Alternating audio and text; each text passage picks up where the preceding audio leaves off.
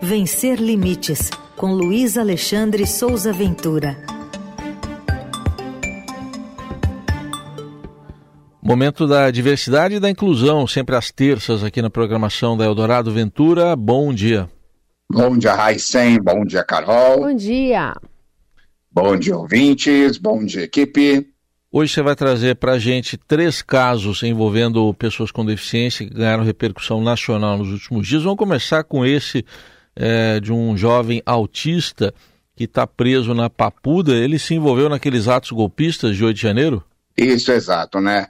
É, o jovem autista Jean Brito da Silva, de 27 anos, está na Papuda desde 8 de janeiro, foi detido lá no meio dos ataques ao Palácio do Planalto, à sede do Supremo tal.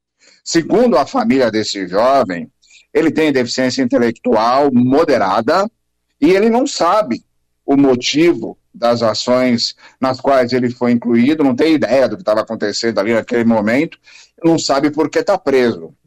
Aí eu questionei o Ministério da Justiça a respeito desse caso, esse caso tomou repercussão agora nos últimos dias, né? É, e o, o, o, Ministério da Justiça disse o seguinte: que as informações sobre a, a, casos de prisões lá no 8 de janeiro, elas devem ser apuradas com os órgãos responsáveis. Aí, nesse caso, os órgãos responsáveis, dependendo do inquérito policial instaurado, instaurado são a Polícia Civil do Distrito Federal ou a Polícia Federal e o processo penal com o Tribunal de Justiça do Distrito Federal ou com o próprio STF. Eu estou tentando obter informações com esses órgãos, ainda não consegui. Eu também procurei o Ministério dos Direitos Humanos e a Secretaria Nacional dos Direitos da Pessoa com Deficiência, que faz parte do Ministério dos Direitos Humanos. E a assessoria de imprensa do Ministério me disse que eles estão tomando conhecimento do caso e apurando os detalhes. Os advogados desse rapaz, que são dois voluntários, estão fazendo lá, trabalhando para tentar tirar esse moço da prisão. E a gente precisa cobrar, precisa saber, é fundamental que a polícia, o judiciário, até o governo expliquem por quais motivos esse rapaz autista está há seis meses preso e por que, ele não é, é, é colocado no, no, local correto, está numa prisão como a Papuda, não tem um, um, detalhamento desse caso, então a gente precisa saber qual é a situação é, concreta dessa situação, né?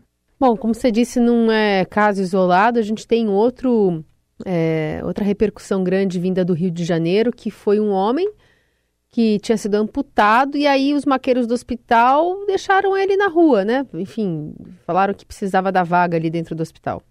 É, esse é um caso para falar que é grotesco, digamos que a gente está sendo bonzinho, né? É, esse homem, ele, sem as duas pernas, com uma sonda ainda no corpo, foi largado em frente à calçada do Hospital Municipal Pedro II, que é lá em Santa Cruz, na zona norte do Rio de Janeiro. Tem um monte de versões a respeito do que aconteceu e por quais motivos esse homem foi deixado na calçada. Inclusive, alegações do hospital de que ele é o que eles chamam de um passageiro, um, um paciente rebelde, e que o próprio paciente queria sair do hospital. Só que ninguém fala com esse paciente, ninguém consegue falar com esse paciente. Eu também não consegui falar com esse paciente para saber o que exatamente aconteceu nesse caso. O que a gente sabe é que ele, tava, ele foi deixado na calçada, as pessoas se indignaram, ele foi inclusive colocado de volta no hospital, foi aberta uma sindicância lá para apurar a situação. Tem várias versões, mas nenhuma versão é do paciente. O que nós queremos saber é o que aconteceu, né? Vamos acompanhar se houve alguma atualização desse caso. E, ô, ô Ventura, como é que foi a história da ex-primeira-dama, Michele Bolsonaro, ter pedido para uma deputada, num evento público, retirar uma, uma prótese ocular, ainda pegou a prótese e guardou na bolsa? Pois é, né? A deputada federal Amália Barros, bolso, que ela né? é do, do PL do Mato Grosso, ela foi eleita no ano passado com a defesa das pessoas com visão monocular. E aí ela retirou, como você disse, a prótese ocular em um evento do PL Mulher, a pedido da ex-primeira-dama Michele Bolsonaro, que estava ali fazendo a apresentação, a mediação do evento, e a ex-primeira-dama pegou a prótese e colocou no bolso. A própria deputada Amália Barros já veio a público para dizer que é habitual que a primeira ex-primeira-dama Michele Bolsonaro faça esse pedido para ela tirar a prótese e guardar ali quando tem evento. E a própria parlamentar já afirmou que ela não fica incomodada e não fica constrangida com essa ação. Isso, de alguma forma, encerra a discussão, porque tem um monte de gente falando sobre isso.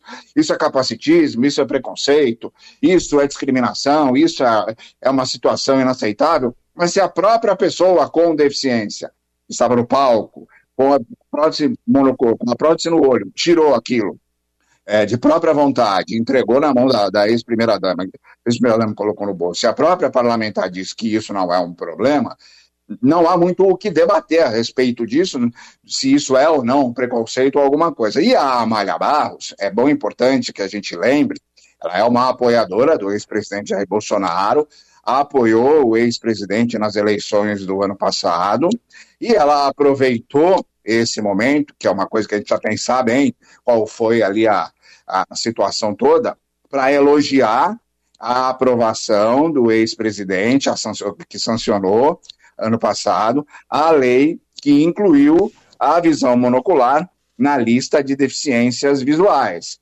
Essa aprovação ela gerou muita discussão, muito debate dentro do universo da deficiência visual. Houve muita resistência de pessoas desse universo, principalmente de pessoas cegas, das comunidades das pessoas cegas, a respeito de como a inclusão de pessoas com, com visão monocular no rol de deficiências visuais poderia, de alguma forma, excluir quem é cego de políticas públicas, mas no final das contas, agora oficialmente a visão monocular ela é uma deficiência visual.